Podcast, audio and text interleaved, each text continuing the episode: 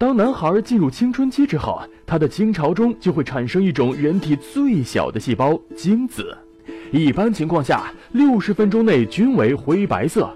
男性一般射精量为二至六毫升，相当于普通啤酒瓶盖的三分之二多，呈弱碱性，pH 值七点二至八点零。男性一年三百六十五天，每日都有新的精子产生。如果长期不用，马放南山，积累的精子就会老化死亡。精子不耐高温，细凉怕热，所以孕前男性最好不要洗桑拿。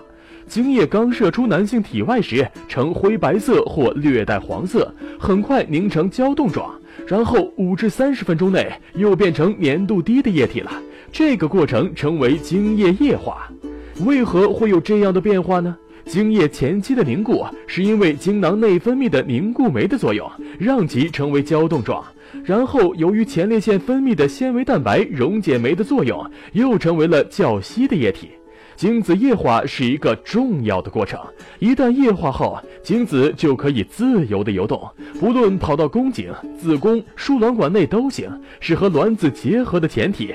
如果精子在射出后三十分钟仍然不液化或者液化不够，称为液化不良，这会阻碍精子的正常运动，精子无法游到子宫内了，从而导致男性不育。